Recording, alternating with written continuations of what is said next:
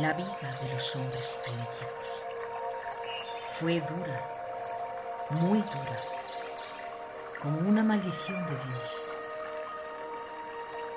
Solos, en medio de campos inmensos, de bosques espesísimos, con ríos de que braman en el fondo de los barrancos solitarios y abruptos, sin defensas contra el calor y el frío contra las fieras y el dolor, contra el huracán y la lluvia, en la tremenda desolación de una naturaleza indomable y bravía.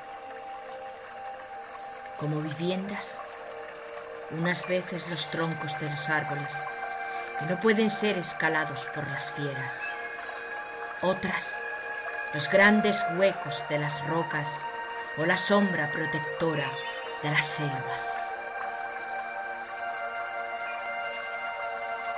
Para comer hierbas, hojas, setas, nueces y castañas, uvas doradas y cerezas rojas.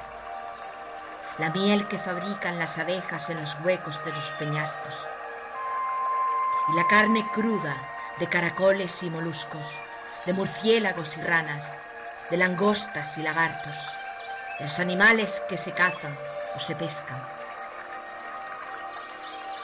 para luchar con las fuerzas y las fieras y arrancar las raíces, cortar la carne y raer las pieles, los cuchillos, punzones más pequeños en forma de pico de cuervo, los cuales forman un arco sobre su cabeza. Sobre este arco pueden echar un velo que al extenderse da sombra a su cara. Y así comenzaron la peineta y la mantilla, distintivos de gracia y de elegancia de la mujer española. En las sepulturas se han encontrado piedras de moler, minerales de colores para pintarse, botellitas como frascos de perfumería, peinecillos de hueso y agujas para coser.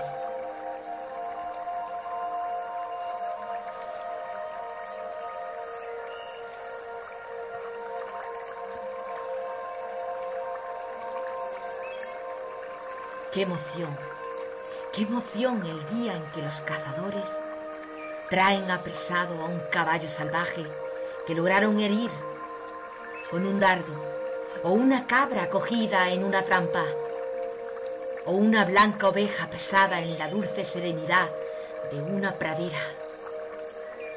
Y las dejan amarradas allí, junto a la mujer, que la mira compasiva que empieza a acariciarla y ve cómo le corresponden y aún así se atreve a soltarla.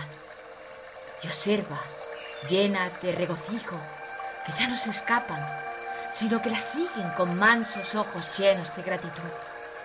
Y comienza la domesticación de los animales, una de las más grandes conquistas humanas sobre la naturaleza salvaje y rebelde conquista que se debe más que al valor y a la fuerza del hombre, al corazón y a la sagacidad de la mujer. Y cuando se descubre el fuego, y con él es posible ahuyentar a las fieras en las noches tenebrosas, y sacar aromas y sabores exquisitos de las carnes, y afilar la punta de los venablos y calentar los cuerpos ateridos por el frío, iluminar la oscuridad de las cavernas. Es la mujer la que vela noche y día, porque no se extinta la llama bienhechora que produce la vida y la hermosura. A la mujer debemos la agricultura, la domesticación de animales, la alfarería, la vida del hogar y sobre estos cimientos se, asienta la civilización. La civilización es hija de la mujer.